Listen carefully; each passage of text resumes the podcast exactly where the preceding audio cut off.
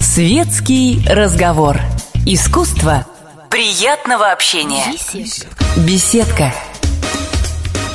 Здравствуйте. В эфире радиостанция «Комсомольская правда» Анатолий Вассерман. У меня снова в гостях историки Александр Решидеевич Дюков и Владимир Владимирович Семендей, фонд «Историческая память». И э, говорить мы, наверное, будем в основном об исторической памяти, ну и, естественно, о том, что тот, кто не помнит свою историю, обречен переживать ее вновь и вновь.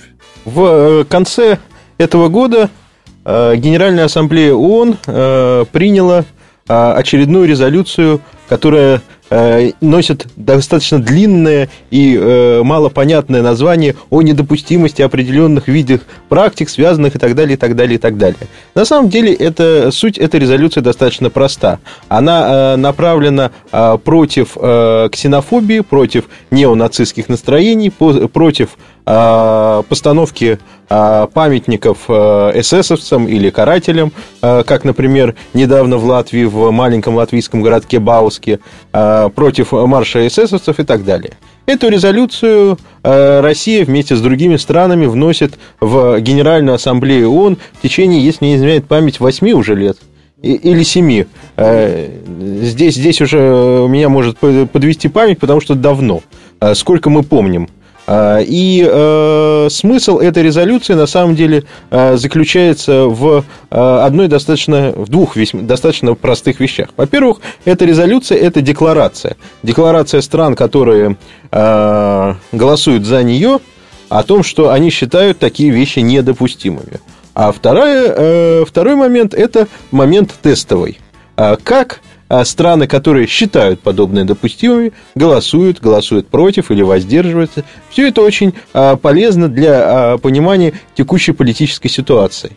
И вот сейчас... Кстати, насчет текущей политической ситуации, моя малая родина, Украина, на сей раз воздержалась при голосовании. Причем, насколько я могу судить, воздержалась не столько по указанию Вашингтонского обкома, сколько потому, что э, на самой Украине э, с каждым годом становятся все сильнее позиции Галичины, где э, люди, знающие, что нацисты это преступники, устранены хирургическим путем.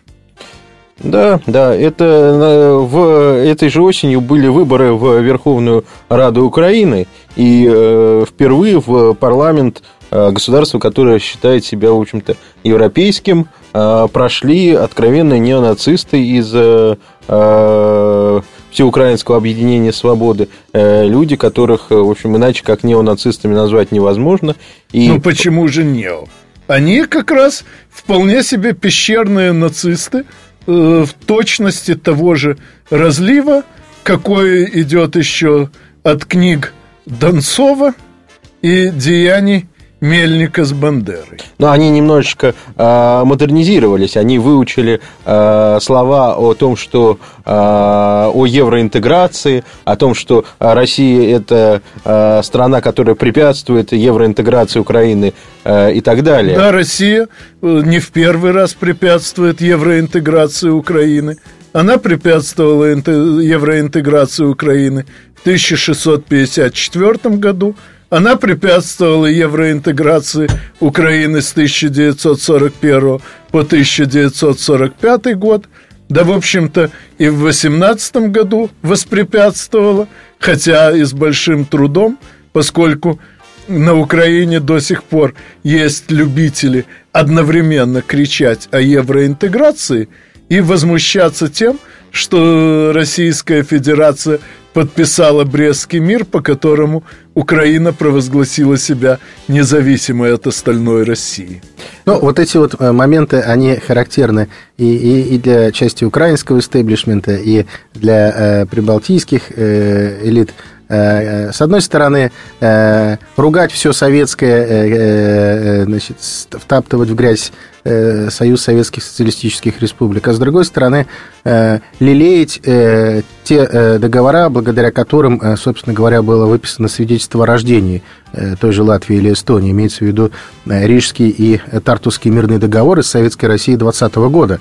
Э, и вот это вот противоречие, э, с одной стороны, жгучая ненависть, а с другой стороны, э, лелеяние отношений с советской властью как билет, выписанный, так сказать, право на жизнь буржуазного государства, вот до сих пор разрывает мозг правящим кругам в этих странах. Согласно преступному секретному дополнительному протоколу пакту Молотова-Риббентропа, кстати, на самом деле – Э, и протокола такого в природе не существует, и самого пакта не существует, а существует только договор о ненападении между СССР и Германской империей. Пакт – это когда страны договариваются по широчайшему спектру вопросов и договариваются всерьез и надолго. А договор о ненападении, извините... Слово «пакт» не, не носило в тот период никакого ругательного смысла. А оно сейчас, сейчас не, не ругательно.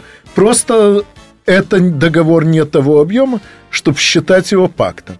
А уж протоколы... Нет, возможно, какие-то секретные протоколы и были. Но опубликованный текст совершенно очевидным образом сочинен там и тогда, где опубликован впервые, а именно в Америке весной 46 -го года. Там масса чисто географических ляпов, которые никто, кроме американцев, в принципе, допустить не может. Ну, я здесь, э, Анатолий, не согласен. Э, с вами, поскольку э, пакт, э, ну, пакт, конечно, неправильно называть, но договор о ненападении был, и договор о ненападении сопровождался определенными договоренностями о том, что вот за эту линию вы или мы ходить не будем. Да, но дело в вот. том, что линия это, это... Это, это не носило никакого юридически обязывающего Более характера. Того, именно германская сторона, как опубликованы документы из архива президента, а факсимили опубликованы, стремилась вот эти вот секретные составляющие составляющие, сделать частью тела э, договора. И как раз советская сторона, понимая, э, что это все, так сказать, довольно тонкие и условные вещи, э, выводила это за рамки ну, договора. Ну, хорошо. Есть, но, есть, кстати... Как бы то ни было, но кричать о преступном характере пакта Молотова-Риббентропа можно только после того, как э, э, Вильнюс и Львов э, Тернополь станут частями Польши. Ну, э, на самом деле есть э, монография, которая написана уже достаточно давно, э, которая вышла и на украинском языке, и на русском языке. Монография замечательного львовского, между прочим, юриста, доктора юридических наук Макарчука, который на огромном количестве материалов, на огромном количестве документов, как профессиональный юрист, а он преподает, преподавал в академии, в местной академии МВД, Э, доказывает, что э, никаких э, незаконных моментов в пакте Молотова-Риббентропа не было, и что с точки зрения действовавшего на 1939 год международного права ничего страшного там не было. Мы сейчас судим пакт Молотова-Риббентропа по современному международному праву, оно, между тем, достаточно сильно изменилось. Но вот если мы вернемся от пакта Молотова-Риббентропа к проблеме неонацизма и голосования на Генассамблее ООН, то я хочу отметить, что Украина, да, она воздержалась э, э, против голоса... Э, при этом голосовании. И это вещь крайне тревожная. Как, как тревожный и проход нацистов из свободы в парламент. И вот э, Европейский парламент, несмотря на э, ложную корпоративную солидарность, на прикрытие э, всех вот этих вот э, эсэсовских парадов при Балтике и так далее, он, тем не менее, э, сделал специальное заявление о том, что это очень тревожно, что э, нацисты из ВО «Свободы» приш, прошли в украинский парламент. А вот э, Российская Государственная Дума э, по какой-то абсолютно непонятной мне причине такого заявления не сделала, хотя для нас это гораздо более актуальная вещь. Причина совершенно понятно. Любое заявление со стороны э, России, где осуждается что-нибудь на Украине, немедленно используются все теми же нацистами для саморекламы и для дальнейшего откалывания Украины от остальной России. Поэтому я думаю, что в данном случае Дума поступила разумно. Играть в молчание ягнят тоже здесь, так сказать, мне кажется, не нужно. Тем более, что это заявление должно было последовать уже после выборов по итогам подсчета голосов, когда подсчитали и прослезились. Э, то же самое, э, мне кажется, что вот э, в конце 2012 года нашумели дебаты по поводу закона антимагнитского и так далее. Мне думается, что, конечно, смешивать вопросы, связанные с усыновлением детей, с э, вопросами запретных списков и так далее, наверное, не стоило. И э, рассматривать э, этот вопрос нужно было, но отдельно. И затрагивать следовало, на мой взгляд, те конкретные штаты в Соединенных Штатах Америки, власти судебные, прежде всего, которых столь пренебрежительно относились к американо-российским договоренностям в области усыновления. И э, эти штаты, будь их 5 или 10, нужно было да, вывести за рамки договора. Да, к сожалению, у нас практически никто не помнит, что Соединенные Государства Америки – это именно самостоятельные государства с самостоятельными законодательными и судебными системами, а полномочия федерального центра там э, строго ограничены списком, перечисленным в Конституции, и в частности судебные дела о жестокости против детей, федеральные полномочия там не включены. Да, совершенно верно. И э, э, этот вопрос нужно было рассматривать, рассматривать именно таким образом, мне кажется, и отдельно. А на список Магнитского, безусловно, абсолютно Э, политизированный и вызывающий акт, э, при том, что э, условно, наверное, такая проблема есть, и мы действительно с печалью узнаем из средств массовой информации о гибели людей в наших тюрьмах. Однако в Соединенных Штатах Америки и у их сателлитов частенько случаются такие же истории. Поэтому надо было на список Магнитского ответить список, списком Дмитрия Ганина, российского гражданина, погибшего в Эстонии в ходе э, событий, связанных с бронзовым ночью. Печально известных событий. Ну, об этих событиях мы поговорим после рекламы. Это уже довольно скоро. Светский разговор. Искусство приятного общения. Беседка.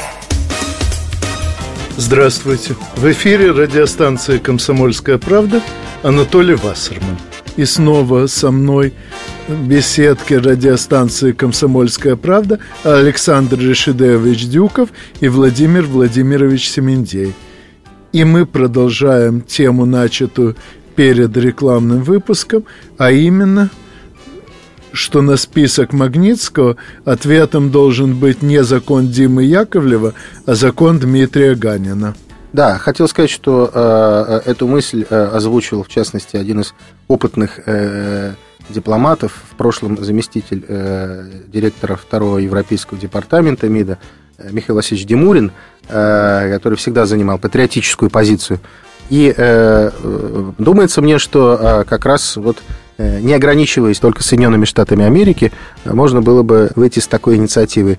И это нашло бы гораздо большее понимание у Э, многих наблюдателей, которые, которых, конечно, покоробило э, смешение э, здесь э, жанров, что называется, в законодательной и декларативной работе государственной. Тем более, что так и не расследовано э, убийство Дмитрия Ганина да, и до сих да, пор. Да. Э, Круг подозреваемых был понятен с самого начала, потому что значит, там неподалеку было питейное заведение, где любят проводить время неонацисты эстонские. Э, ну и вот не стали вычислять, кто конкретно участвовал в избиении и убийстве Дмитрия Ганина.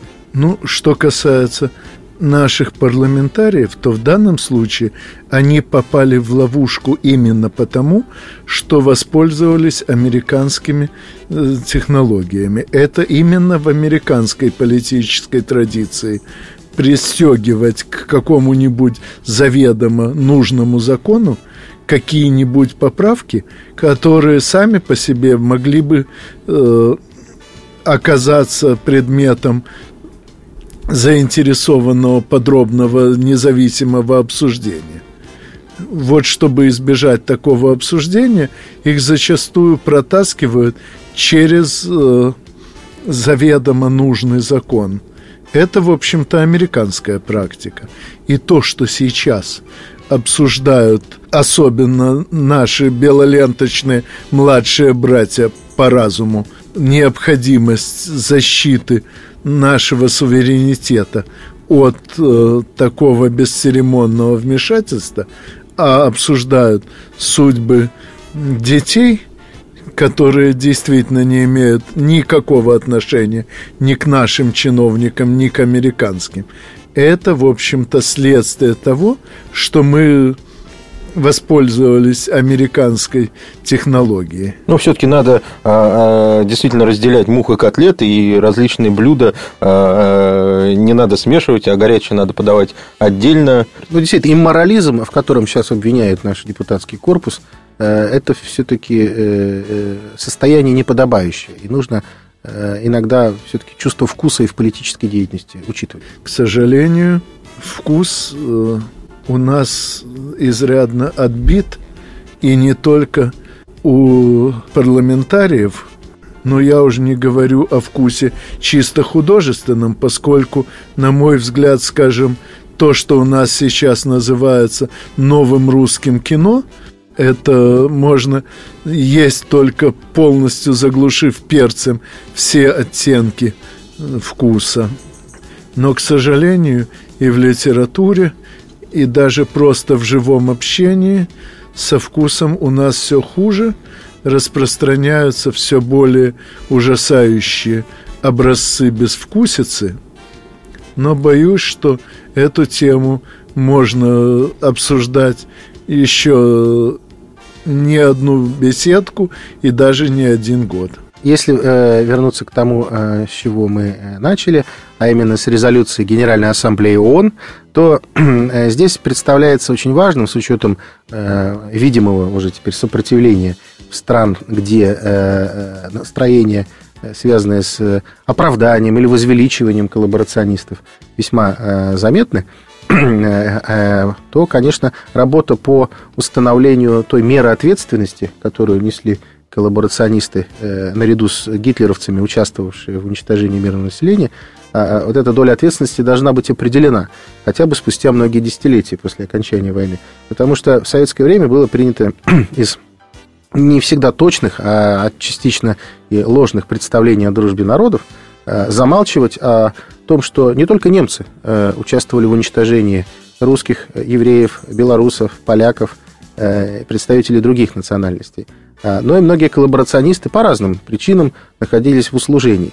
Одно дело по каким-то банальным э, так сказать, э, низменным э, представлениям о возможности выжить за счет жизни других людей, это одно. Это личностное падение или падение, так сказать, определенной группы людей. Но были и такие группы, лица и даже такие своего рода партии э, коллаборационистские, где э, люди исходили из э, каких-то политических ожиданий, что вот мы сейчас убьем тех-то и тех-то, и потом, может быть, заживем хорошо. И вот это уже политическая субъектность. Их уже надо рассматривать как соучастников преступления. И возвеличивание или оправдание таких партийных группировок сейчас, например, в Литве, э, перезахоронили э, главу коллаборационистского так называемого временного правительства Амбразявичуса э, буквально вот в мае. Вообще, конечно, забавно, что эти люди считали себя правительством. По-моему, никто, кроме них самих, так не думал, и уж точно так не думали немцы, которые их назначили в качестве своих инструментов. Это, конечно, марионетки. Однако э, марионетки со своими ожиданиями. Э, марионетки, которые умудрялись под шумок использовать и немцев для решения своих проблем. Э, например, в той же Литве немцы не особо следили за тем, чтобы нам нужно было обязательно убивать поляков. Однако литовские э, коллаборационисты э, поляков э, ставили в качестве одной из самых первых мишеней для своей деятельности. И в этом плане, в этом смысле они соответственные, совиновные. И попытка их сейчас э, каким-то образом Э, сделать героями, должна пресекаться. Ну, точно так же я э, в сторону э, небольшую реплику, точно так же, как Волынская резня, которая устроена была украинскими националистами на Волыни, когда убивали поляков. И также, в общем, немцами эта резня не планировалась. Это было отдельное преступление, которое спланировали и достаточно давно спланировали и провели украинские националисты. Немцы даже немножко офигели. Кстати, насчет поляков. Насколько я помню, в 19 году Керзен предложил два варианта э, линии раздела между русскими и поляками, поскольку точных этнографических данных по некоторым регионам не было.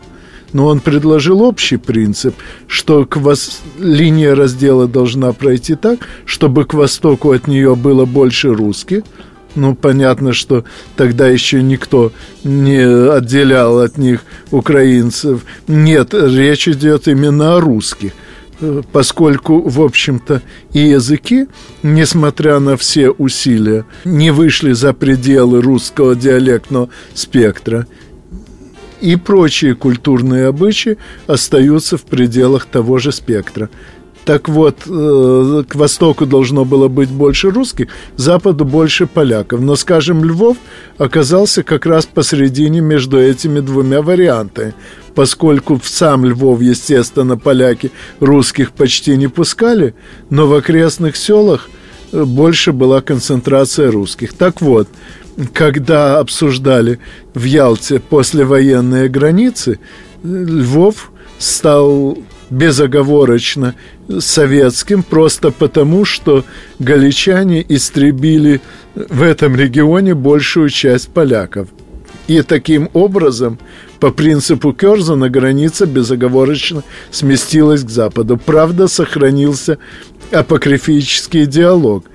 Черчилл сказал, но Львов же никогда не был русским.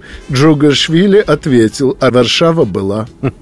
Ну, а, э, я в свое время, когда э, работал э, в Российском государственном архиве, я видел там совершенно ужасающий протокол допроса одного из боевиков службы беспеки АУН, который как раз действовал во Львове.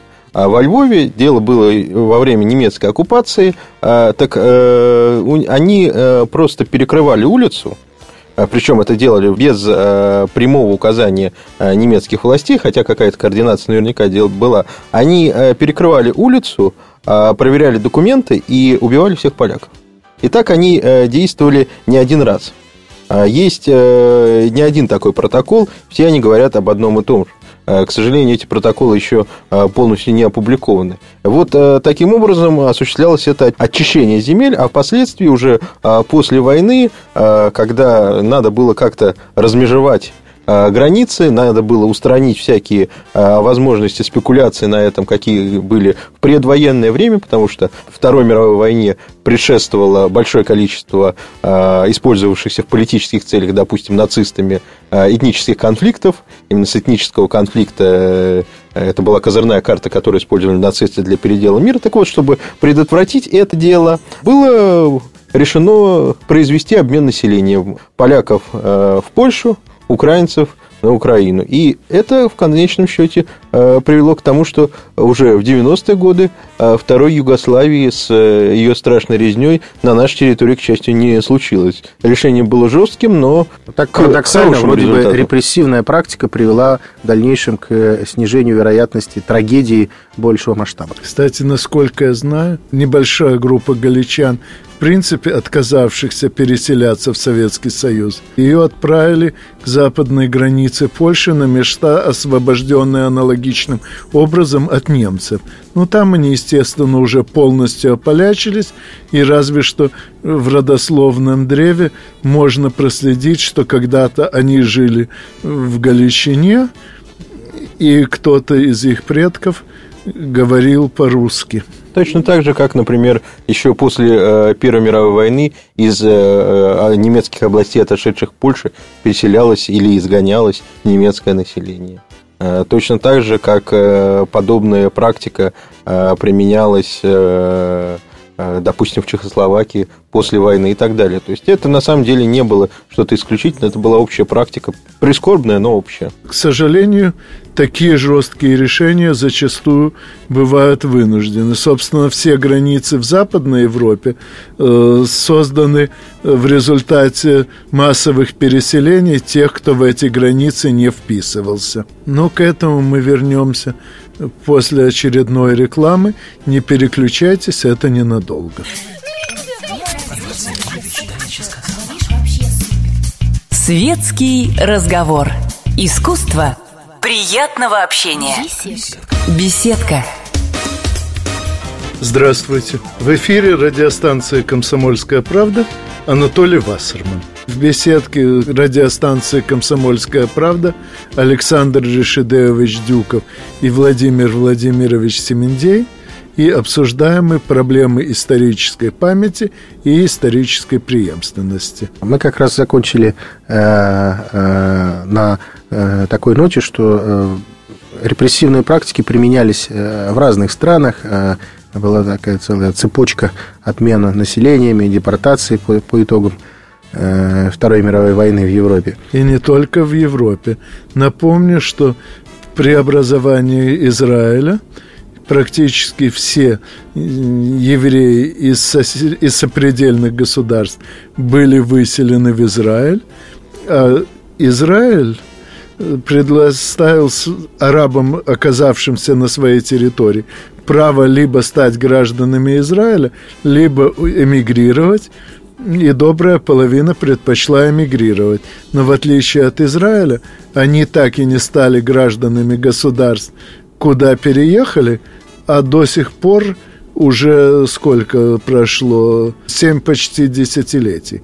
Они до сих пор считаются беженцами. Есть э, замечательный э, американский э, социолог э, Майкл Манн, э, на самом деле одна из э, э, одна из самых крупных э, фигур в социологии. И он где-то, если мне изменяет память, лет 6 или 7 назад выпустил книгу под немножко провоцирующим названием «Темная сторона демократии», в которой рассказывалось о как раз вот этих а, массовых этнических чистках, о переселениях. И а, все это Майкл Ман связывает как раз с процессами национализации, процессами создания национального государства, процессами формирования современных наций. И, в общем, с ним в данном случае спорить не приходится. Именно поэтому из-за общей распространенности этих процессов, процессов, которые стали лицом современного мира и э, процессов, э, э, результаты которых мы сейчас пожинаем, как позитивные в большей степени, так и некоторые негативные, все это стало неизбежным, независимо от того, где это происходило, происходило ли это в Европе, происходило ли это на Ближнем Востоке или вообще в странах Африки. Коллеги, я хотел бы обратить внимание еще на один аспект. Вот книги подобных авторов известны в экспертном кругу. Да и в а, экспертном не особо. И то не, далеко не всеми. Однако а, вот в э, среде популярных либеральных журналистов, э, политологов э, подобное знание не присутствует. И это способствует спекуляциям по поводу того, что все самое плохое придумали в Советском Союзе или в России, и ничего подобного на благостном Западе не было. Однако мы видим, что как раз практики насилия зарождались и оттачивались отнюдь не у нас в стране, а они скорее э, находили здесь почву в условиях разрухи или э, необходимости принятия быстрых решений, э, не всегда, может быть, продуманных. Но, во всяком случае, не Россия родина слонов. Мой старый друг Лев Ремович Вершинин, историк и публицист, время от времени публикует циклы даже не исследований, а просто тематические подборки э, по разным темам под названием «Ликбез», то есть «Ликвидация безграмотности». Так вот, э, одна из этих подборок, довольно обширная и время от времени пополняющаяся, посвящена как раз имперской политике России и продолжению этой имперской политики в советское время. подборка очень обширная, но краткие выводы из нее можно изложить в одной фразе. Россия в худшие моменты своей жизни и своей деятельности э, иной раз опускалась почти до уровня лучших образцов западноевропейской политики. Ну, я хочу напомнить в этой связи, что после смерти Сталина э, массовое политическое насилие, оно резко сошло э, на нет. И э, это наглядный факт. Никогда после смерти Сталина такого количества людей, заключенных в лагеря в Советском Союзе не было даже близко. А политические репрессии вообще свелись к репрессиям против определенных и очень, очень узких групп диссидентов и так далее да и то без э, перегибов, связанных э, с первыми десятилетиями советской власти. То есть Советский Союз уже к середине 50-х годов изжил применение массовых практик насилия у себя на территории. А вот, допустим, американцы или британцы, они по-прежнему применяли эти практики насилия, правда, не у себя на территории, а на территории других стран, как, например, в Конго или во Вьетнаме, где создавались лагеря, где Э, для мирного населения, где применялись э, самые страшные э, практики насилия. И только позднее, уже в 60-х годах, западные страны также постепенно изжили эти практики, хотя не возродятся ли они сейчас, мне, честно говоря, не совсем понятно. Я вот сейчас смотрю, как новые колониальные практики возрождаются, в каких-то новых видах, как Ирак, э, Афганистан. Ирак, Афганистан, как разрушаются на Ближнем Востоке а, ненужные или неудобные а, государственные образования и режимы. Ливия, Сирия, что будет дальше в наступающем году, я уже не знаю, но тем не менее все это наводит на мысли о том, что подобные практики применения массового насилия, они в прошлое так, к сожалению, не ушли. И в один прекрасный день очень или не очень прекрасной, то, что э, происходило в Абу-Грейб или э, то, что э, происходит в Гуантанамо, оно может приобрести не частный характер, как сейчас, а, а характер более широкий, более масштабный. Естественно, не на территории США, естественно, не на территории Европы, не прямыми, может быть, даже руками, но возродиться. В общем-то, в Америке достаточно слухов о планах преобразования скаутских лагерей в концентрационные и прочих чудесах.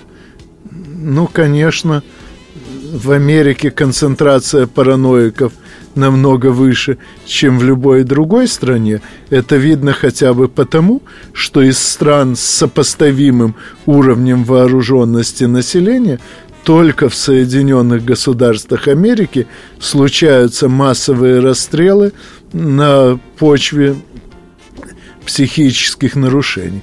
Даже э, Брейвик со своим расстрелом не подходит под эту статью. Он пытался таким дурацким способом доказать свои политические взгляды. И не а... помогает количество психоаналитиков на душу населения. А еще хуже, а, все-таки эти личности с параноидальными моментами в психике, они все-таки в Соединенных Штатах, к счастью, у власти не находятся.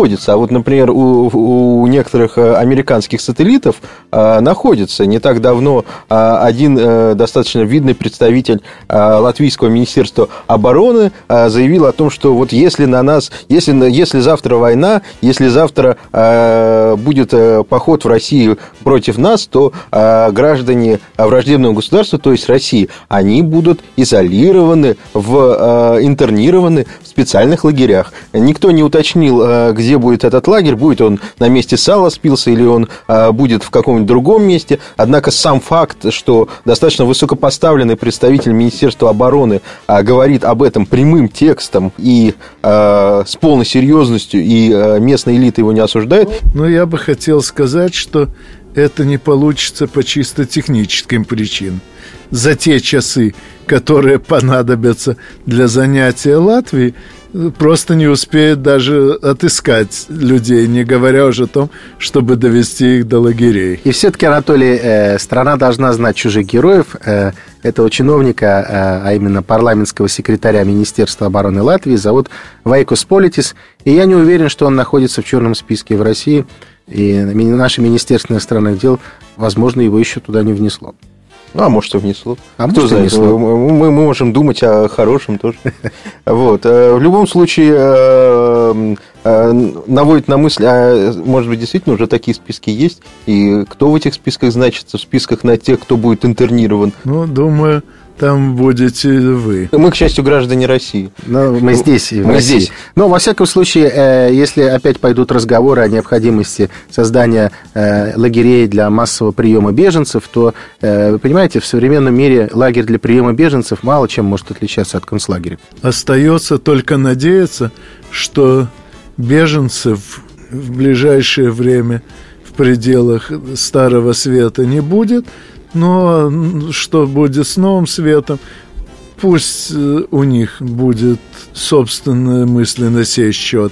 Ну, факт в том, что современный мир, к сожалению, становится все менее и менее э, безопасным.